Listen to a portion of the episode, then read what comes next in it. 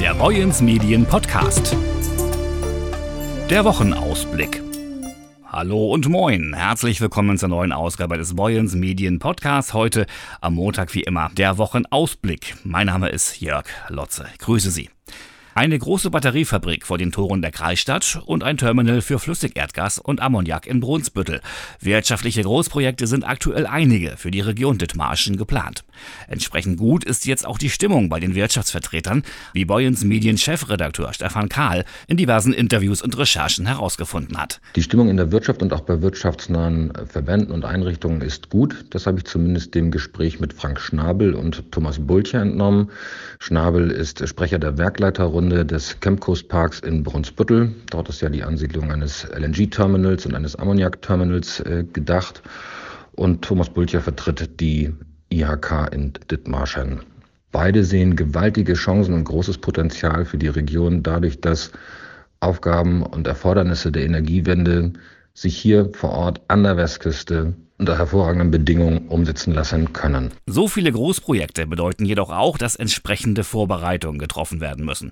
Insbesondere die Infrastruktur bereitet wohl aktuell noch Sorgen, so Chefredakteur Stefan Kahl. Die Befürchtungen, die es gibt, richten sich vor allem darauf, dass die Infrastruktur nicht rechtzeitig ertüchtigt wird, um Schritt zu halten, beziehungsweise um den Anforderungen, die ansiedlungswillige Großindustrien mitbringen, um denen gerecht zu werden. Da ist es eine Menge an Hausaufgaben noch zu erledigen.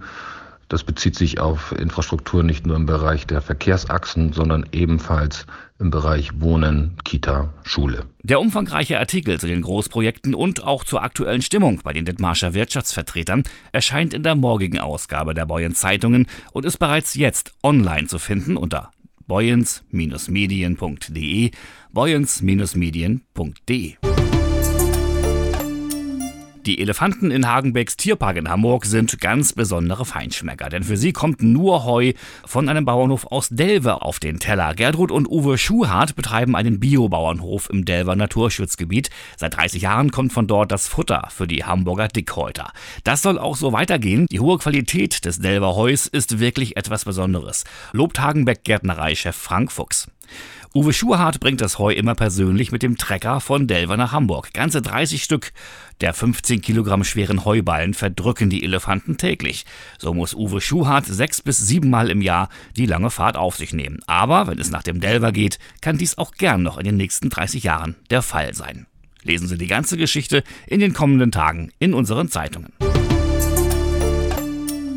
Sie sind die Lebensadern zwischen der Nord- und der Südseite Brunsbüttels. Viele Pendler nutzen tagtäglich die Fähren über den Nordostseekanal, etwa um zur Arbeit zu den Werken zu kommen.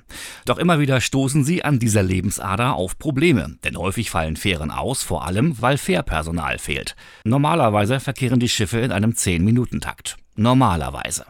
In den kommenden Tagen werden wir in unseren Zeitungen über dieses Thema berichten, haben unter anderem mit Pendlern gesprochen, beispielsweise Sönke Lindemann, einer der vielen Radpendler auf der Strecke. Er nutzt die Verbindung, um zu seiner Arbeit, dem Werk von Covestro, zu gelangen, und er musste schon so manches Mal lange vor der Fähre warten, weil nur eines statt zwei Schiffen fuhr. Auch Brunsbüttels Bürgervorsteher Michael Konkowski und Bürgermeister Martin Schmidtje sehen das Problem und wollen noch einmal nachhaken beim Wasserstraßen- und Schifffahrtsamt. Ja, wir haben ja im letzten Hauptausschuss vereinbart, mit Herrn Wittenmüß, dem Chef des Wasser- und Schifffahrtsamtes NOK, erneut ins Gespräch zu kommen. Er ist ja bereits im Oktober im Bauausschuss gewesen, hat dort alle Fragen auch umfassend geklärt. Nur an der Situation hat sich leider nichts geändert. Und er sagt mir natürlich, ja, das ist schwierig. Man sei im, im Austausch mit dem Auftragnehmer, spreche auch konstruktiv und äh, übe auch Kritik. Allerdings würde eine Beendigung des Vertragsverhältnisses eigentlich auch nichts bringen, weil dann würde gar keine Fähre mehr fahren. Ja, die Fähren werden von einem privaten Unternehmen geführt.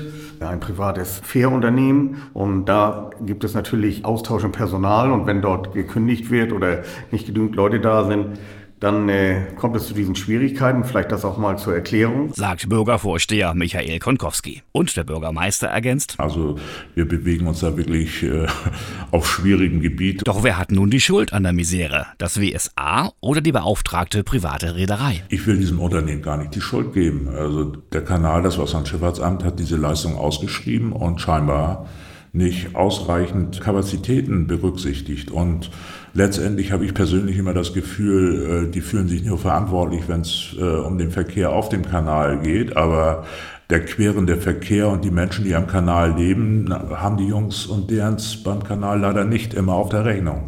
Laut WSA-Sprecher Thomas Fischer sei die vertragte Situation kurzfristig nicht lösbar. Die Firma habe Probleme, genügend Personal zu rekrutieren. Die ausführliche Geschichte lesen Sie, wie gesagt, in den kommenden Tagen in den Zeitungen von Boyens Medien. Betrüger gehen der Welt bekanntlich leider niemals aus. Aktuell läuft in unserer Region wieder eine Betrugsmasche über WhatsApp. Betrüger, die sich als Tochter oder Sohn ausgeben, kontaktieren ihre Opfer dabei stets mit fremder Handynummer, geben dann vor, das alte Handy sei kaputt oder man habe eine neue Nummer. Immer geht es um Geldnöte und Überweisungen auf unbekannte Konten, teilt die Polizeidirektion Itzehoe mit. Vor wenigen Tagen gab es einen Fall in Kellinghusen, auch einen in Lunden, in Brunsbüttel und auch in Heide. In einem Fall fiel der Angerufene leider auf die Masche rein und überwies einen vierstelligen Geldbetrag an die Ganoven. Die Polizei bittet erneut darum, vorsichtig zu sein. Spätestens dann, wenn es um Geld geht, oft in angeblicher Zeitnot verlangt, sollten überall die Alarmglocken klingeln und die Polizei informiert werden.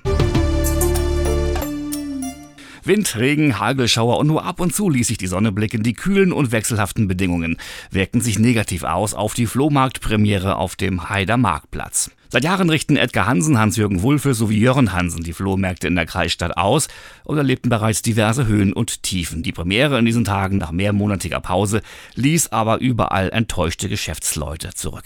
Leider hat uns das Wetter einen dicken Strich durch die Rechnung gemacht, sagt Edgar Hansen. Aber man lasse sich nicht entmutigen. Der nächste Flohmarkt auf dem Markt ist für Donnerstag, den 26. Mai, geplant. Das ist dann der bekannte Himmelfahrtsflohmarkt. Näheres zu diesem Thema lesen Sie auch in dieser Woche in den Zeitungen von Boyens Medien.